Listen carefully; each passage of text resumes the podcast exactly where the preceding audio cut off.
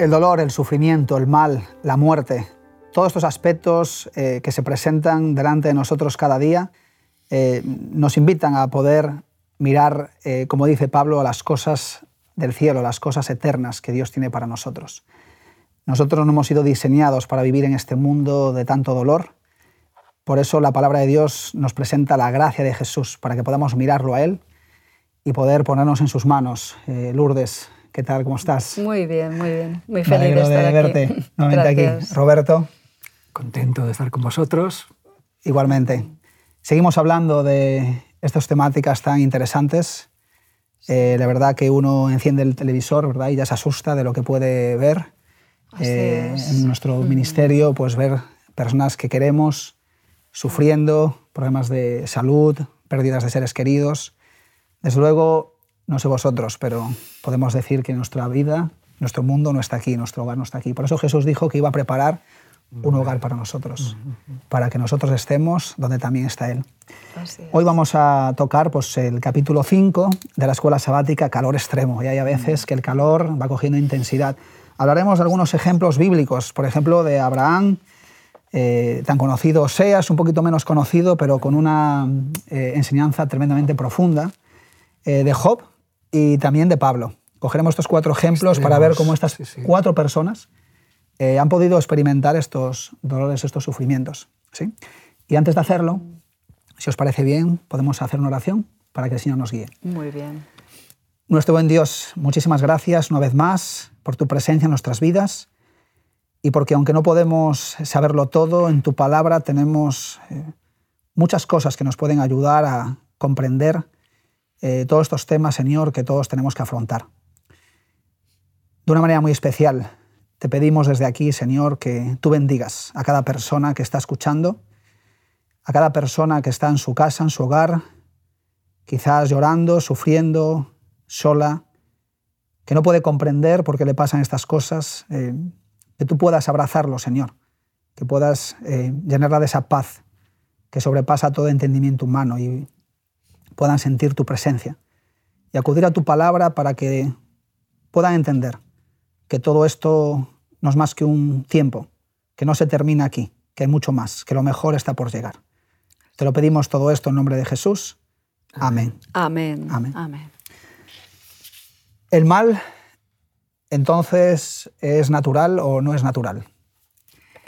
Bueno. ¿O qué conceptos filosóficos, Roberto, eh, tenemos del mal hoy en, día? En el mundo que vivimos, si todo es fruto de, azar, azar? sí. O sea, el caos, vivimos en un mundo tan absurdo, o sea, el, ser humano ha llegado a, un grado de inteligencia tan dudoso que piensa que del caos surge el orden, ¿eh? el diseño inteligente, ¿verdad? Entonces, para el mundo en que vivimos, pues objetivamente el mal existe, y eh, la muerte es el final, ya está. Es decir, la, muerte y el mal es algo natural. O sea que cada uno se apañe como puede, entonces sería pues no hay más remedio, aguantarlo. Entonces, si ya no, entonces hay toda clase de soluciones, mm, pero vemos que el ser humano en eso se, se revela. Hay algo en nuestro ser que nos dice, no, es eso. Entonces, los millonarios, y si consiguiéramos que nos congelaran para poder vivir, o sea,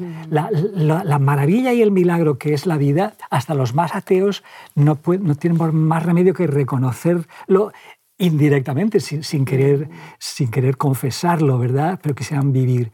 Y, y esto, mm, hay muchas explicaciones sobre el mal. Pues mira, la explicación que ahora abunda mucho, que es muy, muy oriental, es que el mal y el mal pues, son necesarios. Es yin-yang, ¿verdad? Tienes simplemente que aprender a, a, sobrellevar los problemas y a tener la serenidad y la calma y aceptarlo. Y la muerte vendrá naturalmente eh, y ya está, te reincorporarás al gran todo o te, fundirás en el nirvana. O sea, las cosas.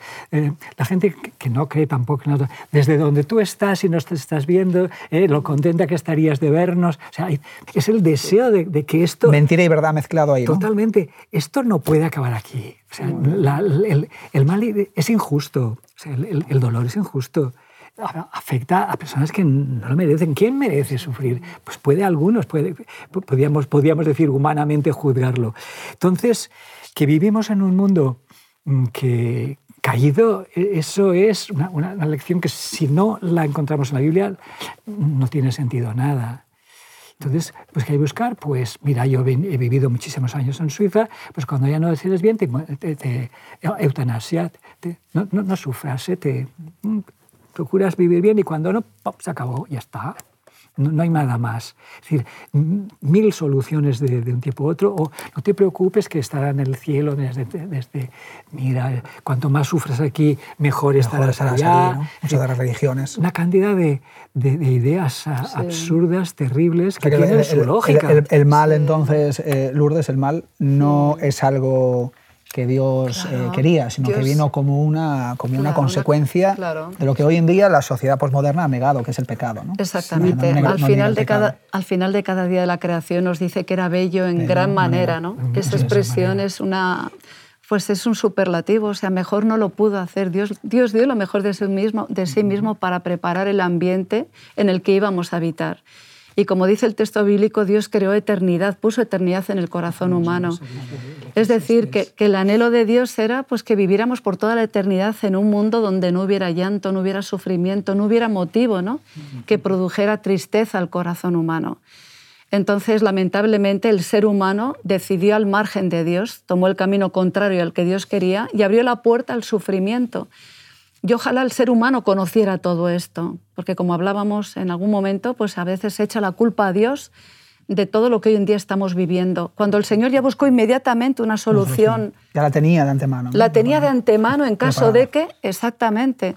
¿Para qué? Para paliar un poco ese, ese dolor. No nos, o sea, de alguna forma sabemos que venimos a un mundo de dolor, porque a veces hay gente como a veces algunos piensan, ¿no?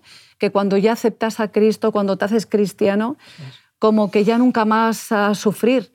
Y él en ningún momento, en ninguna parte de las Sagradas Escrituras nos dice que no vayamos a sufrir, pero sí que va a estar a nuestro lado. Sino todo, todo lo contrario. Que él, dice, si a, mí, si a mí me pasó a vosotros... Claro, por el hecho de ser mis discípulos, si a mí me han perseguido, lo normal es que vosotros sufráis. Eso es. Por eso es muy interesante en la lección de hoy sí. Eh, ver casos extremos, es decir, cómo mm. el creyente supera situaciones límite.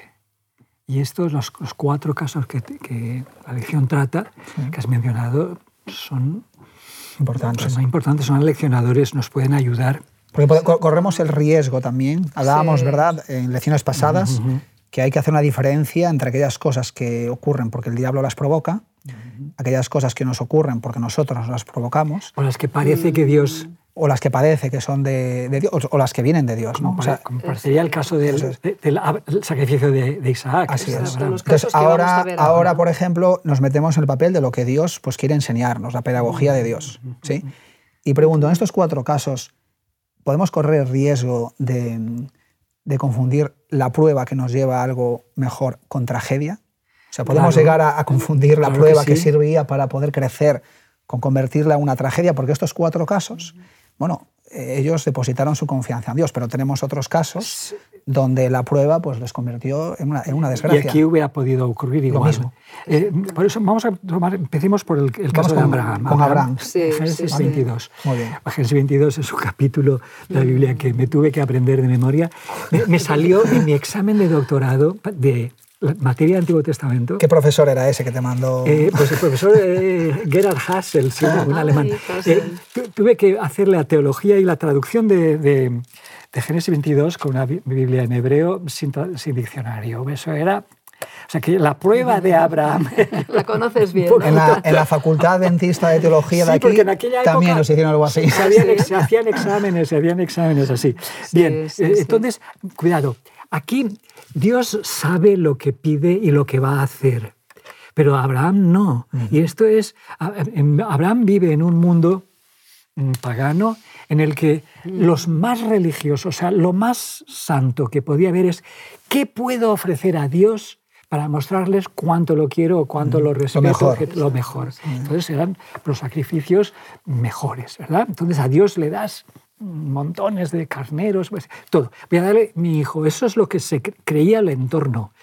Y Abraham tiene una lección muy difícil a dar, es decir, lo importante de la religión no es lo máximo que tú me puedes dar a mí, mm. sino lo máximo que yo te, doy a ti. Entonces, este, esto, o sea, que mm, esto jamás, Había esta prueba tenía la intención de que, que, Abraham eh, sacrificara a su hijo, pero también la intención de decirle, las religiones, yo no soy como los dioses de tu entorno. Yo no te voy a pedir nunca eso. Eh, Dios va a proveer cordero para el holocausto. Yo ya te lo prometo. Tú a lo mejor tienes que ejercer mi fe, pero yo ya te prometo que Dios va a proveer cordero para el holocausto. y entonces, Oye, nos has emocionado, Roberto. Qué bonito, sí, entonces yo no soy como los otros dioses. No tenéis que subirla al cielo como Babel. Levantaros, yo voy a bajar. Y hacer esas cosas absurdas, ¿verdad? Que a veces hacemos para ganarnos las este cosas es el de Dios. Texto es el texto antiguo más eh, mm. pero el, el, más antiguo de toda la antigüedad remota, en, contra del paganismo, en, contra del culto, o sea, de, los sacrificios humanos. Entonces, Dios no te va a pedir eso nunca.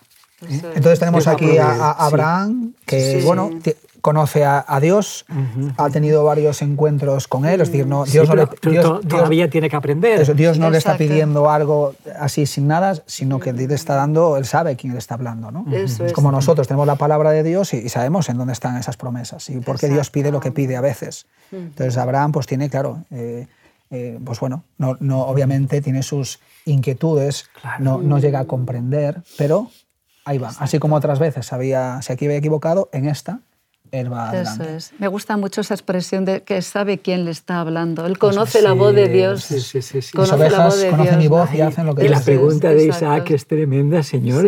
Padre, ¿dónde está? Dios proveerá. Qué acto de fe. No sabía él que ahí estaba profetizando a Cristo. Sí, sí, exacto. no lo sabía. Por eso es, es el primer profeta. ¿Corrió, ¿Corrió riesgo Dios? ¿Corrió riesgo en que se le malinterpretara con Abraham?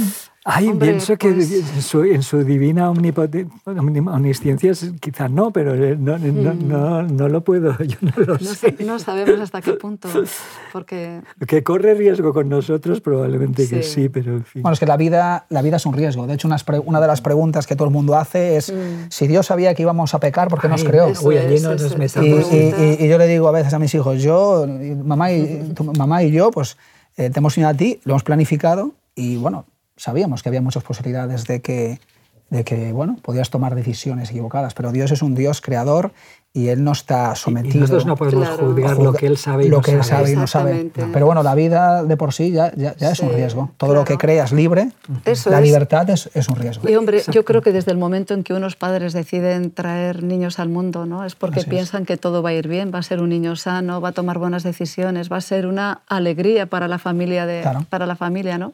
Y cuando ocurren las cosas diferentes, pues hombre, hay esa frustración. Sabemos que Dios es omnisapiente, Él sabe todas las cosas, pero claro, estaba la libertad humana. Por ese motivo ya buscó un plan B antes de que... También, Dios le puede haber dicho, le dijo a Abraham, ve, coge tu familia y vete. Y Abraham le podía haber dicho que no. O sea, los riesgos siempre estaban ahí. porque las pruebas están ahí, como decías en anteriores programas, la prueba es una decisión, tienes que decidir. O le podía haber rebatido, ¿no? Tú me has dicho que soy padre de multitud, que un entonces de dónde... Eh, es interesante, en esta lección de, de hoy, que es, ah, es, peleaguda, eh, tiene sus cosas. Pero, primero lo de Isaac es muy, muy importante esto. Pero ahora cuando Dios le pide a Oseas hmm. algo que, contrariamente a lo de Abraham, las culturas están equivocadas, ¿eh? que tienen una idea de Dios falsa. Ahora es un poco como si Dios le pidiera, mira, mm, la infidelidad e-, es frecuente. Yo te voy a pedir que vivas la experiencia para que sepas lo que es, lo que es eso. serte infiel. O sea, lo mismo, lo mismo con Abraham, para que sepas lo que es dar un hijo. Exacto, exacto. No quiero que lo pases tú, pero vas a llegar hasta el límite. Mm. En lo de Oseas es, es, aún más difícil. Es otro, otro sufrimiento, porque claro, el sufrimiento tiene tantas variantes, ¿verdad? A cada uno le toca una cosa, lo que, lo que a uno le puede estar pasando, por ejemplo, hoy en día puede haber una chica que nos esté escuchando, que esté viviendo problemas, yo qué sé, de alimentación, y toda su vida gira en torno a poder comer o no comer. Es decir, el otro puede ser un trabajo, el otro el dinero. Y aquí Dios perdona la infidelidad. Muy bien. Oh, es decir, esto, los más santos, o sea, las religiones más santas, a la mujer adúltera se apedrea. ¿Mm? ¿De acuerdo? O, es, decir, esos son los más santos. Hoy, hoy en el mundo en que vivimos, muchísimas mujeres están viendo pues porque la obligan a casarse con quien no quiere, o hay, son infieles, muchísimas mujeres en la violencia de género, que es una plataforma en la que yo trabajo, son los ex que no toleran que vaya con otro y entonces las matan, las, las apuñalan delante de los hijos. Bueno, todos los horrores que conocéis. Entonces, ¿cómo Dios puede pedirle a este profeta que se case con una mujer pública? Estamos leyendo Oseas capítulo 2. Sí, dos, todo el capítulo Bueno, todo el capítulo, Oseas, el libro entero, pero va del capítulo 2. Es decir, ¿cómo me puedes estar pidiéndome puedes esto? pedirme esto a mí. Es decir, y, entonces Dios te decir, mira lo que, lo que a mí me cuesta perdonar vuestra infidelidad. Eso es un poco como, como también el relato de, de Abraham, porque Abraham, es cierto que nosotros representamos Simbólicamente, eh, Isaac representa a Cristo. Pero lo interesante es que Isaac no fue sacrificado. No. O sea, Isaac también representa a todos nosotros, que hemos sido liberados para que el Cordero de Dios fuera sacrificado. O sea, todo lo que dice, mira, si para ti eh, este sacrificio te cuesta lo que te cuesta, imagínate para mí.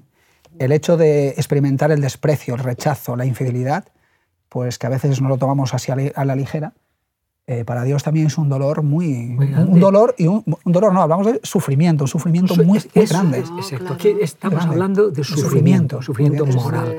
sufrimiento moral vergüenza pública es decir deshonor. Hay muchas cosas que hoy en muchos países el deshonor o la, la, infamia familiar es tan grave que en, muchos países un crimen de honor tiene atenuantes, incluso no está perseguido incluso por la justicia en algunas civilizaciones. Entonces aquí, aquí estamos en una de esas en que el honor es muy grave. Y entonces yo creo que tiene su esposa, tiene hijos con otros hombres. ¿Mm? Y voy a tener estos dos niños, nada menos que dos veces que van a llevar nombres horrorosos. ¿eh? Tú, mm. eh, que, sus padres les haya puesto el nombre que quiera, pero yo te voy a poner los nombres que te recuerden. Mm. O sea, es capítulo 3, versículo 1 dice, el Señor me dijo, ve, ama otra vez a tu esposa, aunque es amada por otro y es mm. adúltera. Así ama el Señor a los israelitas, a pesar de que ellos se vuelven a otros dioses y aman eh, pues, otras cosas. ¿no? ¿Cómo Dios no ama cuando no le gusta lo que hacemos? Entonces, aquí esto tiene una lección fantástica, es decir, nuestra infidelidad, que es repetida y, constante, cómo Dios debe sufrirla, pero también, también cómo Dios la perdona. Y aquí, y aquí también yo creo que hay como efecto colateral, o sea, lo, esencial es que Dios nos perdona nuestra infidelidad. Pero efecto colateral es, queridos míos, la infidelidad no es el pecado imperdonable. vosotros también deberíais abrir, la puerta a gente... Una disposición. Una disposición a aceptar a gente que ha sido infiel. Es decir, porque no podemos... Mi, pueblo no está hecho solo de, perfectos y fieles, ¿verdad? Mm. Si no, mi pueblo había hubiera desaparecido desde tiempos de Oseas. Sí, sí, sí. Me gusta tanto los versículos que están en el capítulo 11. Es que es tan bonito, ves a un Dios romántico, ¿no? Y un Dios que ama con un amor tan perfecto Sí, en el versículo 4 dice, con cuerdas humanas los atraje, con cuerdas de amor. Y fui para ellos como los que alzan el yugo de sobre su cerviz y puse delante de ellos la comida. Y luego en la última parte del versículo 8 que dice, mi corazón se conmueve dentro de mí, se inflama toda mi compasión. Sí. Y, lo, Qué bonito. Lo, bonito, según la tradición judía, sí. Gomer es rescatada por el amor de Oseas. Es decir, esta mujer deja de ser de, ser infiel.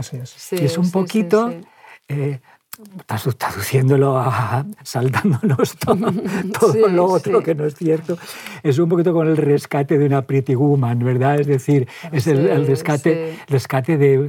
Mm, fantástico, es decir, es algo... Y si eso es posible, lo, Dios lo pudo hacer con Israel en un momento dado, pues eh, lo mm. podría hacer con nosotros. Y con las personas que están sufriendo ahora en el crisol de la infidelidad. Sí, sí, Así sí, es. sí.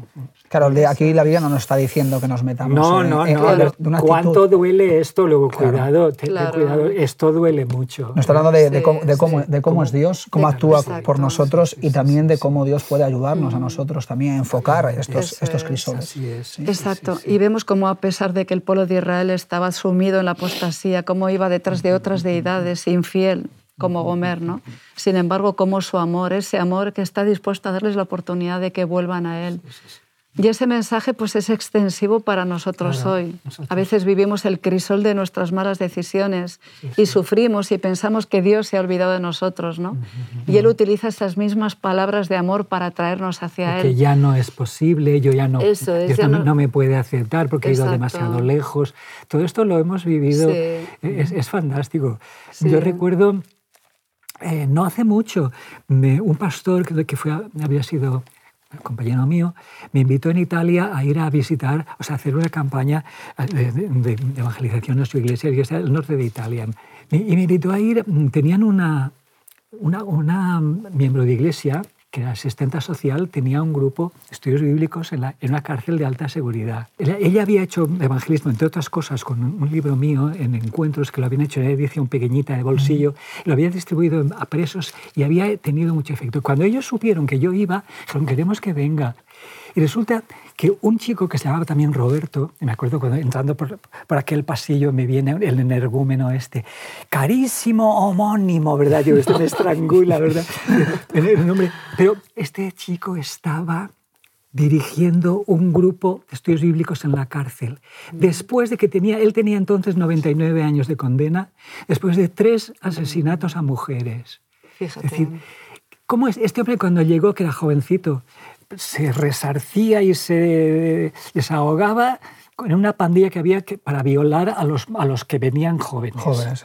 Si no había otra cosa, pues allá. Cuando el Evangelio él entendió Mm, que Dios podía perdonarle Qué hermoso.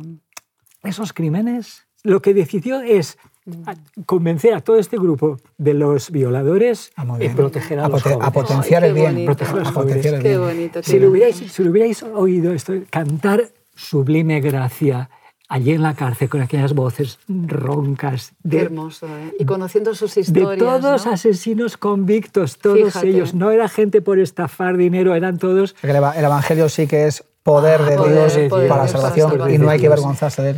Y Qué bonito el texto de sí. Isaías 43, 25 que dice, yo, yo soy el que borro tus rebeliones, no importa lo que hayas hecho en la vida, ¿no? Tú- tú sabes- Por amor de mí mismo y Por- no me acordaré de tus pecados. Por Qué amor, grande. mirad, Tom. estos son las firmas de, los, de, los, Sí. de, la, de la gente que estaba en aquella cárcel. Aquí tenéis la fecha incluso. Qué hermoso, sí, en el del día 82. dos- del, del- Ah, del- del 2010, o sea, 2010. hace ya unos años. Y aquí Sí, tienes los sí, nombres. Dice, usted llévese esto en nuestra Biblia y ore por nosotros todos los días. Y Qué aquí lo tengo yo hermoso. en mi Biblia, ¿verdad? Sí, Pero esto es para mí un testimonio de el- del poder del Evangelio y, del trabajo de esta hermana Donatella Alín. Eh, es- Pues este es el testimonio también que muchos de los que están escuchando esto y lo que escucharán en el futuro eh, pueden darse cuenta de cuál sea la circunstancia, sí. Dios nos comprende y Dios ha provisto suficiente gracia para ello. Ahí, ahí tenemos también, por ejemplo, eh, vamos ahí acabando ya, nos quedan unos minutos. Eh, bueno, tenemos ahí a Job, ¿verdad? Eh, y tenemos a Pablo. Eh, de Job ya hemos Mm, sí, hablado sí, en anteriores sí, programas. sí, Sí, sí, sí. Y tenemos aquí pues, a Job eh, pues, pasando dificultades, pasando los crisoles de su vida.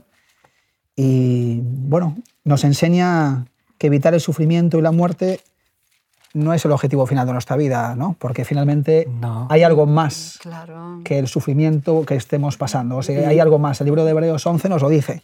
Todos estos murieron por fe, pues es- esperando, esperando lo prometido. La vida eterna, la resurrección, eh, las promesas de Dios, ¿no, Lourdes? Eso es, eso es.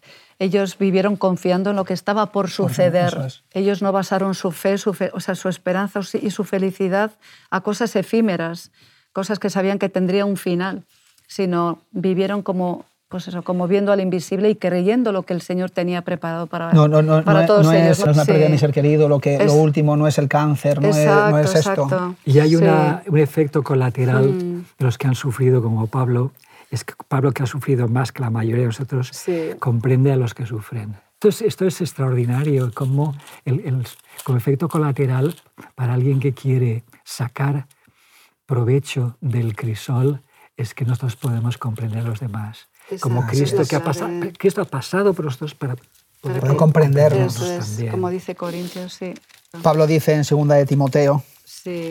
Eh, lo busco rápido y terminamos, versículo 4, mm. 16.